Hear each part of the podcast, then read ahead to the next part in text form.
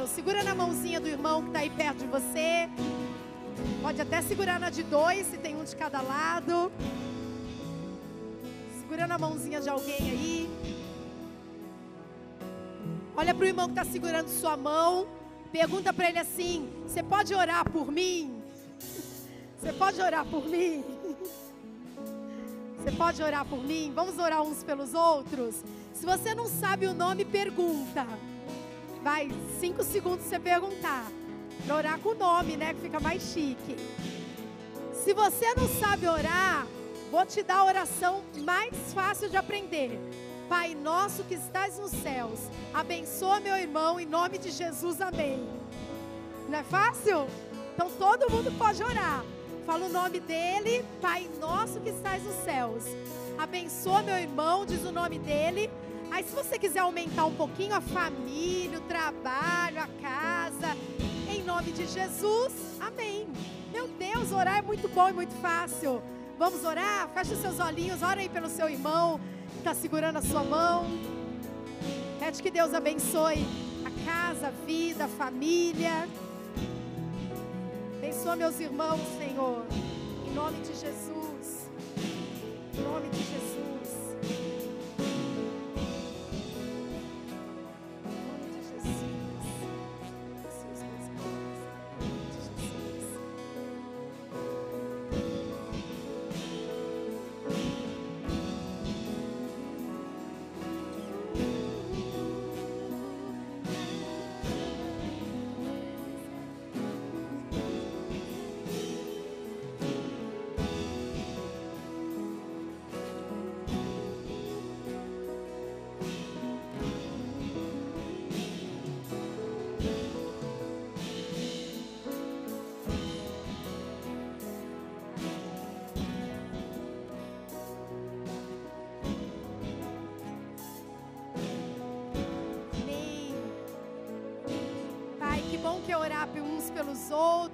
Nossos irmãos.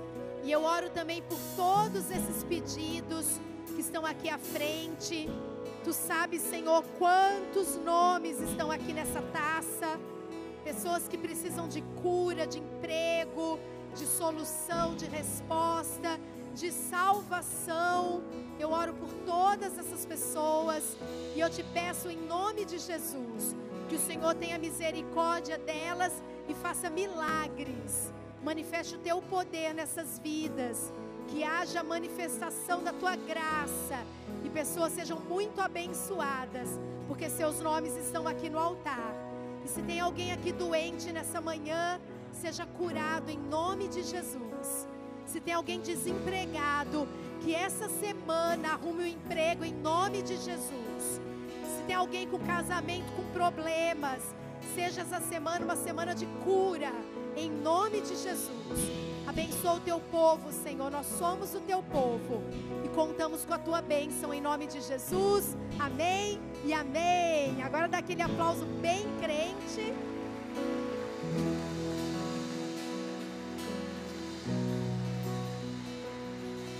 Aleluia, graças a Deus. Agora pode sentar. bênção. Quanta coisa boa já fizemos em pouco mais de 45 minutos. Não é uma bênção estar na igreja? A gente faz tanta coisa boa. Onze e meia da manhã vamos embora abençoados, mais abençoados do que já estamos. Amém? Eu quero convidar você a abrir a sua Bíblia numa carta que o apóstolo Paulo escreveu para uma igreja que ficava numa cidade chamada Éfeso. Como ele escreveu essa carta para os irmãos que moravam em Éfeso, que é uma cidade, era uma cidade muito importante da Ásia Menor. Hoje a gente pode visitar as ruínas de Éfeso, lá na Turquia. Eu já tive o privilégio de estar lá e é um lugar sensacional. Visitando as ruínas de Éfeso, você tem a dimensão de como aquela cidade era grande e importante. Havia crentes lá em Éfeso e Paulo escreveu mais de uma vez para eles, e uma das cartas que ele escreveu está aqui na Bíblia. Se a carta para quem morava em Éfeso, é a carta de Paulo aos Efésios. Como é bom pregar para gente inteligente. Então, abra sua Bíblia na carta que o apóstolo Paulo escreveu aos irmãos que moravam em Éfeso, portanto, a carta de Paulo aos Efésios. É lá, já perto do final da Bíblia, e vá lá no capítulo 3. Deixa a sua Bíblia aberta aí no capítulo 3, que já já a gente vai ler. Se você tem dificuldade para achar, vai lá no índice ou pede para alguém te ajudar. É legal você estar tá com a sua Bíblia aberta ou ligada. Quem usa a Bíblia no celular. Efésios capítulo 3. Eu quero falar nessa manhã sobre o mistério de Cristo. O mistério de Cristo. Quem aqui gosta de livro ou de filme de mistério, não de terror, de mistério. Quem gosta? Uau, muita gente. Eu gosto. Gosto bastante de ler livros de mistério, de assistir a filmes que tem alguma coisa para ser solucionada no final. Há pouco mais de duas semanas eu fui ao cinema assistir a um filme que quando eu vi o trailer eu falei, ai, quero assistir que tinha no filme tem um, um, crime, um assassinato e todo todo mundo da família do senhor que morreu é suspeito do crime e aí tem o investigador e tem toda a trama para descobrir quem é o assassino. E no final o assassino, não vou te contar, claro, que vai que você descobre qual é o filme que quer assistir. E é legal, quando eu era adolescente, eu amava ler Agatha Christie, uma autora inglesa de livros de romance policial. Eu cheguei a ler, na sequência, 16 ou 17 livros dela, um atrás do outro, quando eu era adolescente. E qual é a graça de um livro ou de um filme de mistério? Bem, a graça é você ficar pensando qual é a solução. Um bom filme, um bom livro de mistério te surpreende no final e você faz, uau, nem tinha pensado nisso. E tudo se encaixa. Depois que o mistério é solucionado, você olha para o começo do filme e pensa: ah, por isso que naquela cena aconteceu aquilo. Tudo se encaixa. O apóstolo Paulo, em três cartas aos Romanos, aos Colossenses e aos Efésios, ele fala do mistério de Cristo. Em algumas traduções, ele diz o segredo de Cristo. E eu escolhi o texto de Efésios para ler nessa manhã. Então, Efésios capítulo 3. Na minha Bíblia, que é a NVT, o título é O plano de Deus é revelado. Ou seja, nesse capítulo vai ter a revelação do mistério. Talvez na sua Bíblia tenha o apóstolo Paulo pregando aos gentios, na Bíblia da Jaque está o mistério da vocação dos gentios. Então, é esse capítulo mesmo. Acompanhe aí na sua Bíblia, Efésios capítulo 3, eu vou ler a partir do versículo 3. Como eu lhes escrevi anteriormente, pause. Então, provavelmente, Paulo escreveu outras cartas, outros textos para os irmãos que a gente não tem na Bíblia. Mas esse está aí. Como lhes escrevi anteriormente, em poucas palavras, o próprio Deus revelou esse segredo para mim. Ao lerem o que eu escrevi, entenderão minha compreensão desse segredo a respeito de Cristo, que não foi revelado às gerações anteriores, mas agora foi revelado pelo Espírito aos santos apóstolos e profetas. Eu vou ler o mesmo texto na NVI, que é a tradução que eu acho que a maioria dos irmãos tem. Diz assim, Efésios 3:3: O mistério que me foi dado a conhecer por revelação, como já lhes escrevi em poucas palavras. Ao lerem isso, vocês poderão entender a minha compreensão do mistério de Cristo esse mistério não foi dado a conhecer aos homens das outras gerações, mas agora foi revelado pelo Espírito aos santos apóstolos e profetas de Deus. Que Deus nos abençoe no entendimento da Sua palavra. Amém? Mistério na Bíblia é alguma coisa que estava escondida para os antigos, que não foi revelada no Antigo Testamento, que não foi revelada para os primeiros homens e mulheres de Deus, mas que foi revelada depois de Jesus, nos últimos tempos. É isso que a Bíblia chama de mistério. E o apóstolo Paulo fala assim: esse segredo ou esse mistério não foi revelado para gerações anteriores mas agora sim ele foi mostrado para nós. Como o culto termina 11h30, eu não vou poder ficar enrolando você e dizendo, imagine qual é, pense qual é, fale para o seu irmão o que você acha que é. Vamos ter várias opções aqui, no final eu te conto, não posso fazer isso. Então eu quero convidar você a já ler o versículo 6, quando Paulo fala qual é, ou pelo menos parte desse mistério.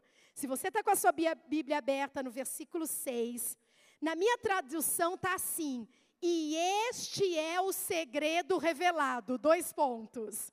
Diga comigo, este é o segredo revelado. Dois pontos. Paulo diz: tanto gentios quanto judeus que creem nas boas novas participam igualmente das riquezas herdadas pelos filhos de Deus. Ambos são membros do mesmo corpo e desfrutam a promessa em Cristo Jesus. Oh, alguns já entenderam, já deram até aleluia. Mesmo que você não tenha entendido, dá um aleluia aí, vai. Pela fé. Talvez você diga, não entendi nada. Que segredo estranho é esse? Eu vou ler de novo. O mistério é esse. Tanto gentios, quem são os gentios? Não é gentil com L, é gentil com O. Gentios eram todos aqueles que não eram judeus. Portanto, talvez 100% desse povo que está aqui nessa manhã seja composto de gentios. Talvez tenha algum judeu aqui, ou você tenha alguma ascendência judia, mas se não tivermos nenhum judeu aqui, então gentios somos nós. O segredo é esse. Tanto gentios como judeus que creem nas boas novas participam igualmente das riquezas herdadas pelos filhos de Deus. Ambos são membros do mesmo corpo e desfrutam da promessa em Cristo Jesus. Amém? O que que Paulo descobriu, irmãos?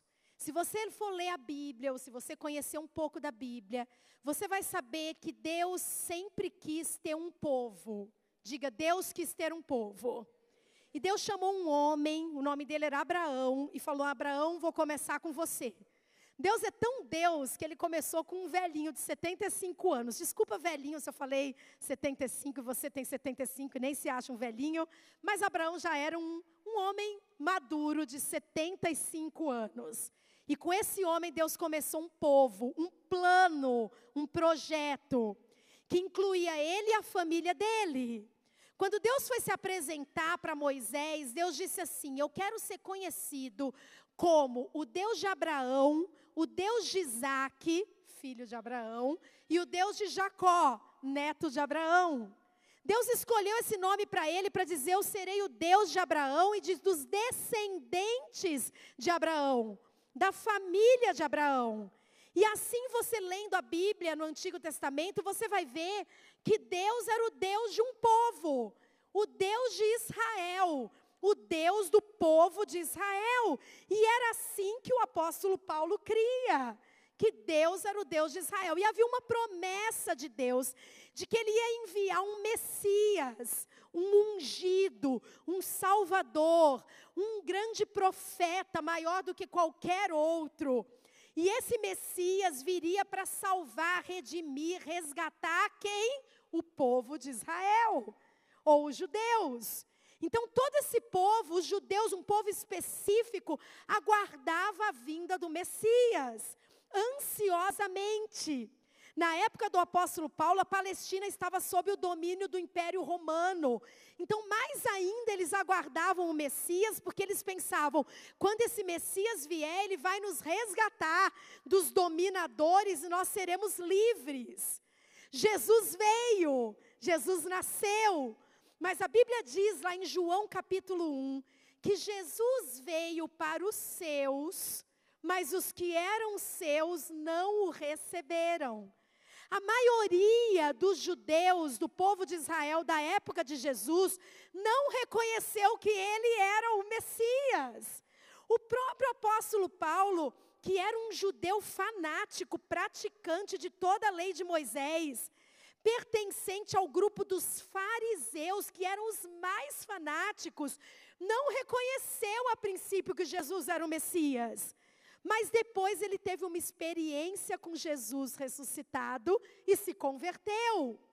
Ora, Jesus morre e ressuscita, e os apóstolos começam a pregar o Evangelho, as boas novas de que Jesus é o Filho de Deus, o Messias, o Salvador, e de que qualquer pessoa que tiver fé nele vai ser salva. E para quem os apóstolos pregavam?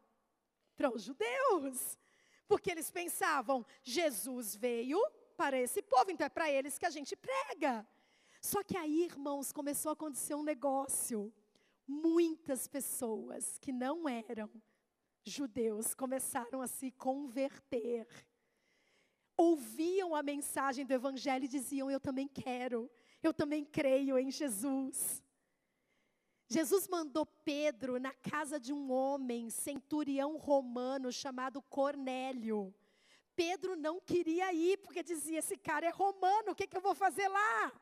Mas ele foi em obediência e toda a família de Cornélio se converteu. Jesus mandou Filipe pregar para um cara que era eunuco etíope, lá da Etiópia. E Felipe falou de Jesus para o cara, o cara falou, eu creio, e se converteu e falou assim: eu quero ser batizado. E Felipe falou: bem, então vou te batizar. Desceu, arrumou uma água e batizou o cara. E aí Paulo começa a pregar, porque Paulo se converte e sai pregando por aí. E acontece um fenômeno, ele vai nas sinagogas. Alguns judeus se convertem, Muitos não querem nem saber. Ele sai da sinagoga e começa a pregar para o povo que não era judeu e um monte de gente se converte. Então, quando Paulo escreve assim, o mistério é esse. O mistério é esse. Agora, a salvação de Deus não está disponível só para um povo em especial, mas para todo o povo da terra. Amém ou não amém? Isso para ele era uma revelação, porque até então ele achava que só um povo seria o povo de Deus. Mas ele diz: não, agora tanto judeus quanto gentios desfrutam das promessas de Deus e das riquezas herdadas pelos filhos de Deus. Diga amém.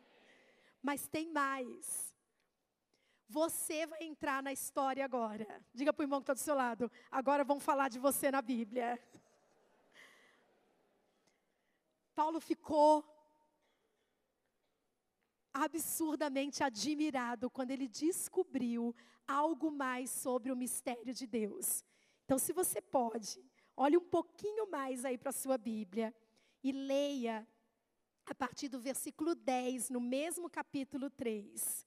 Paulo fala assim: o plano de Deus, diga o plano de Deus. O plano de Deus era mostrar para todos os governantes e autoridades nas regiões celestiais ou nos domínios celestiais, por intermédio da igreja. O plano de Deus era mostrar para todo mundo, por meio da igreja as muitas formas da sabedoria divina. Esse era o seu propósito eterno, que ele realizou por meio de Cristo Jesus, nosso Senhor. Por meio da fé em Cristo, agora nós, diga nós, diga assim, até eu, diga para o irmão, e você também. Por meio da fé em Cristo, agora nós, com ousadia e confiança, temos acesso à presença de Deus. Dá um aplauso ao Senhor, porque esse negócio é muito poderoso. Paulo fala assim: gente, eu descobri que o evangelho, que a salvação não é só para os gentios, é para todo mundo, pros, pros, não é só para os judeus, é para todo mundo, para os gentios também.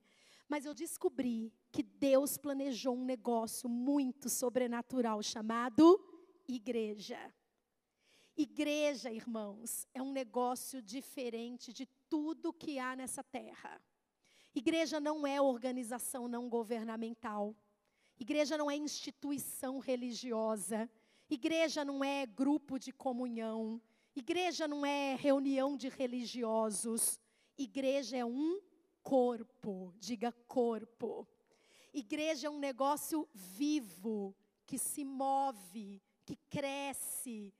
Igreja é um negócio que tem um líder, um cabeça, e esse cabeça se chama Jesus.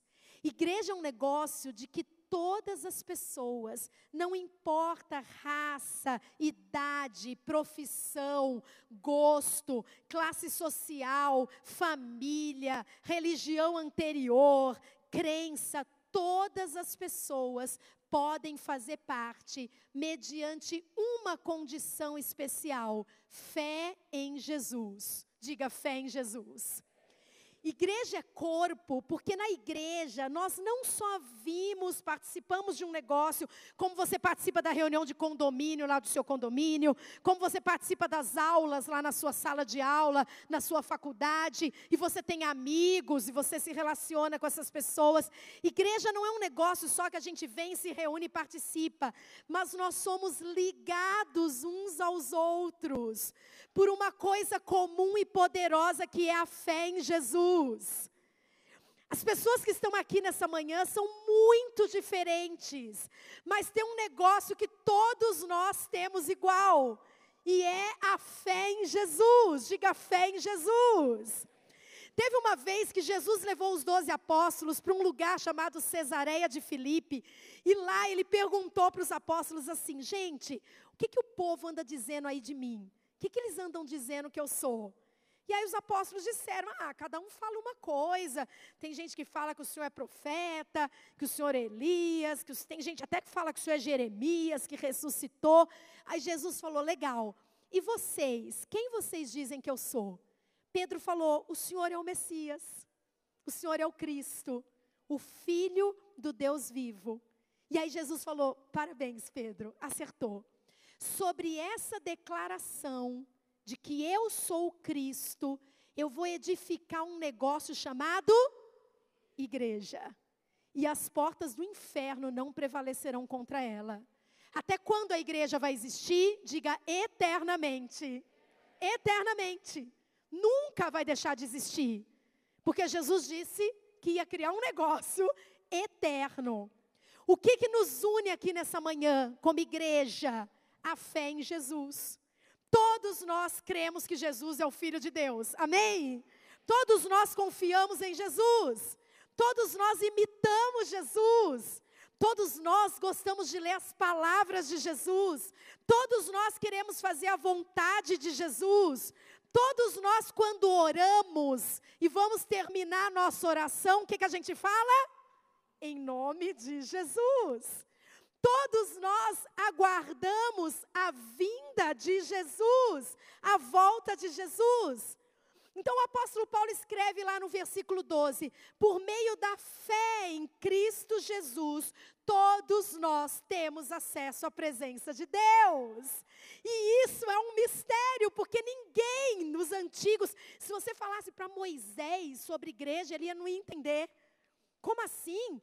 Mas eles não vão precisar obedecer todos aqueles 613 mandamentos para serem salvos. Não, eles serão salvos pela fé em Jesus.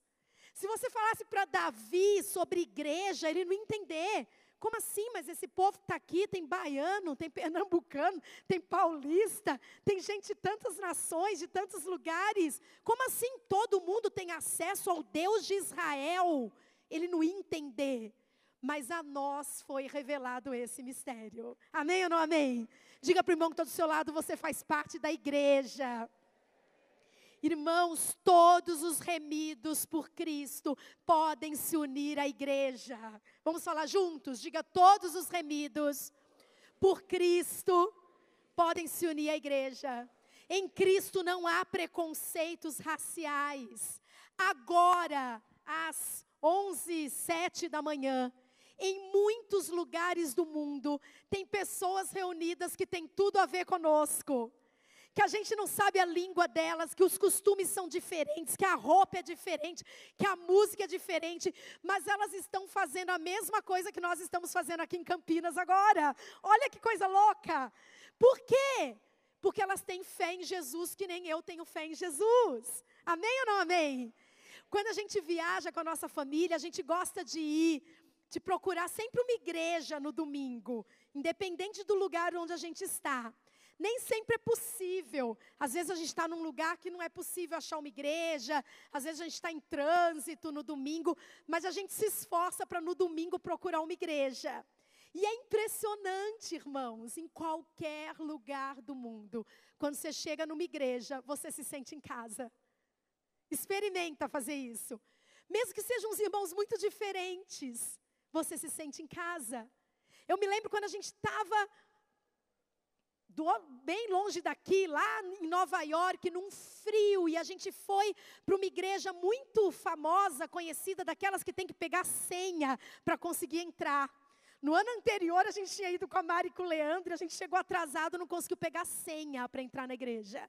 E nós tivemos que achar uma outra igreja e fomos abençoados lá também.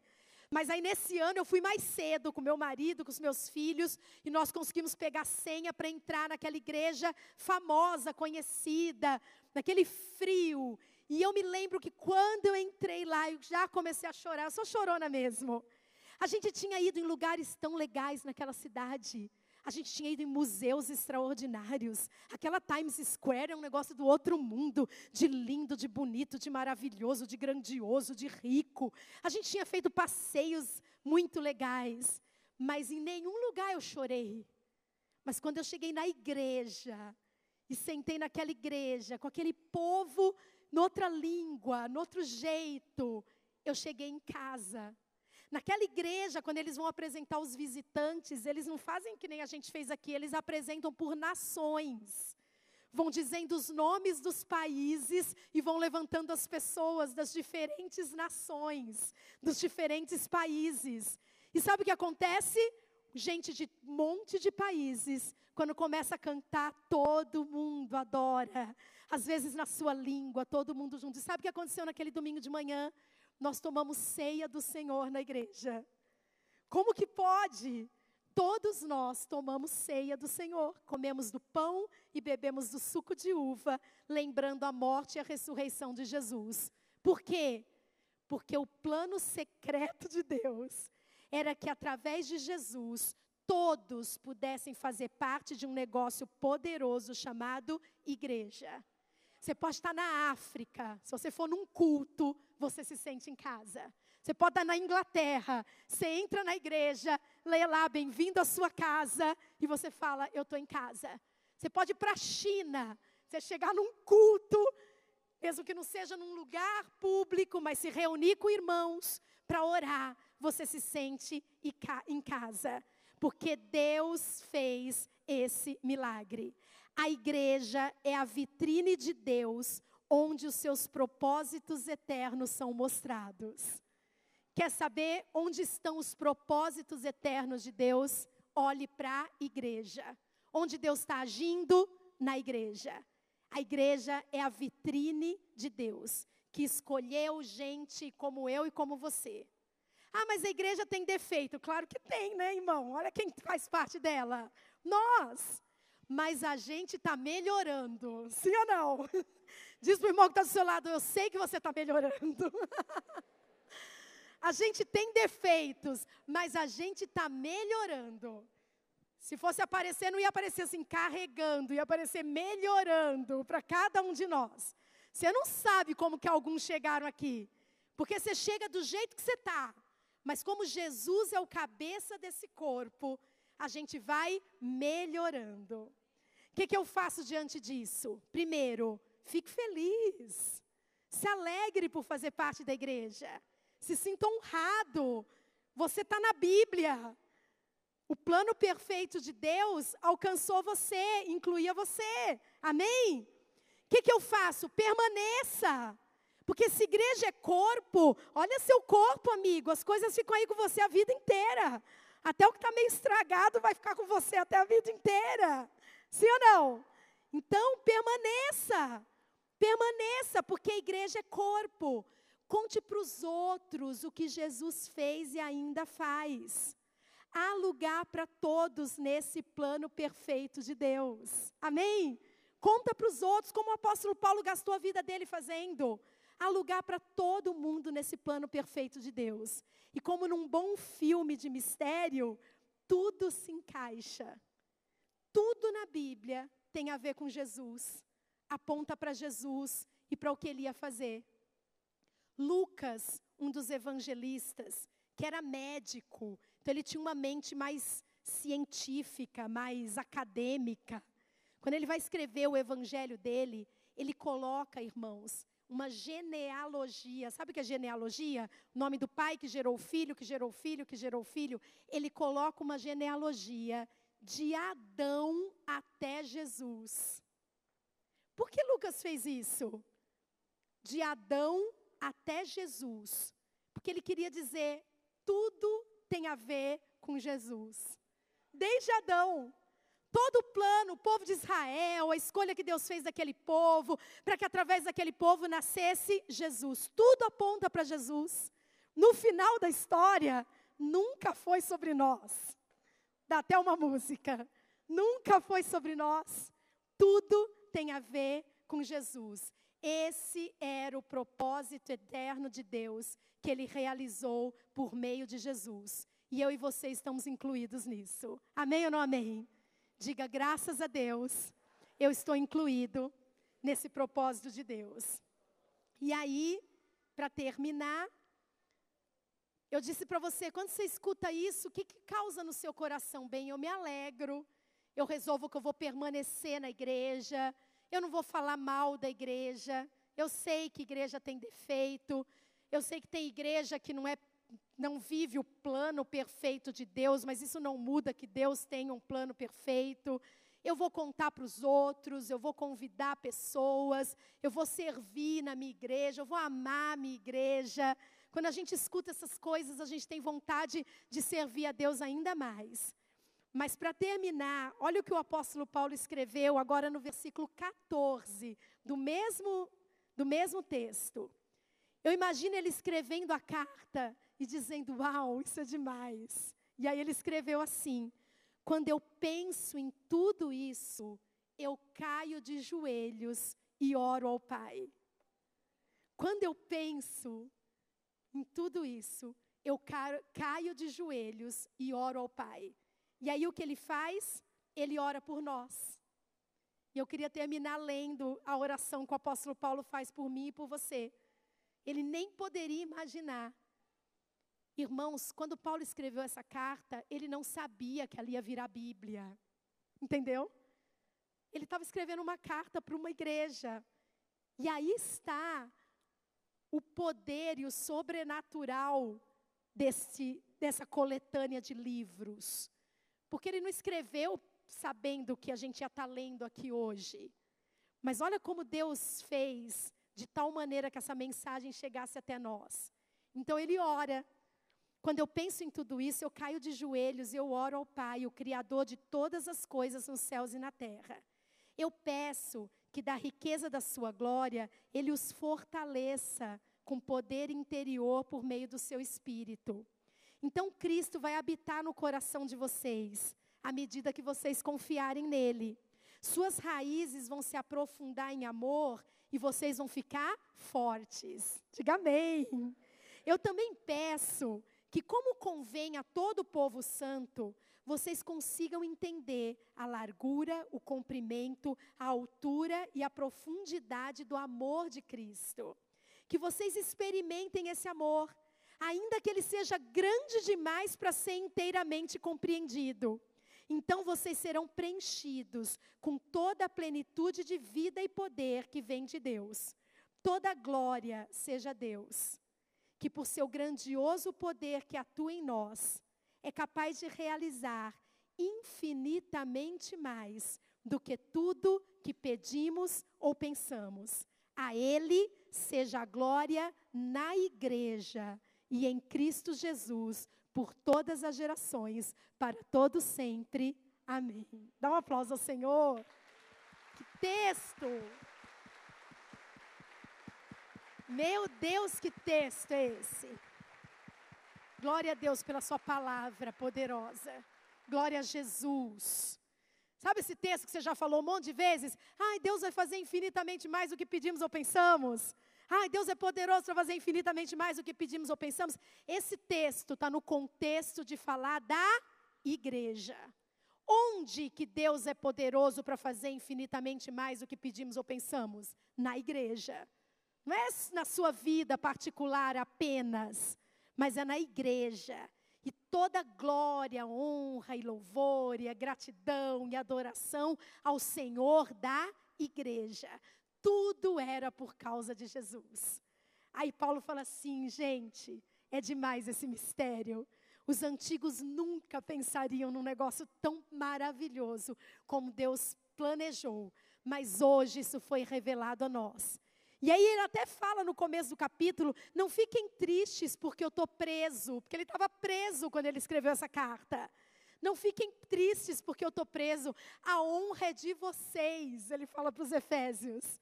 A honra é de vocês, porque eu estou preso, porque eu estou pregando esse evangelho, esse mistério para muita gente. Olha que coisa, que discernimento. Qualquer sacrifício que a gente tenha para esparramar o mistério de Cristo, a boa notícia, a verdade do Evangelho vale a pena, porque é algo extraordinariamente grande e poderoso. Amém ou não amém? Quantos entenderam? Fica de pé no seu lugar, vamos orar.